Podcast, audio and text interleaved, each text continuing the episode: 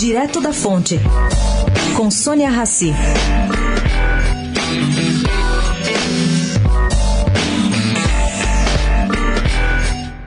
Descoberta da equipe Bolsonaro, gente. Existem tramitando no Tribunal de Contas da União mais de 200 processos abertos contra a Caixa Econômica. E existem duas diretorias inteiras do TCU que estão atuando exclusivamente nessas ações envolvendo a instituição.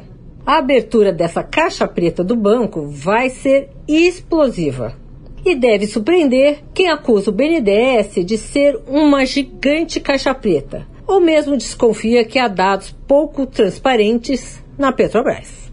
Sônia Raci, direto da fonte para a Rádio Eldorado.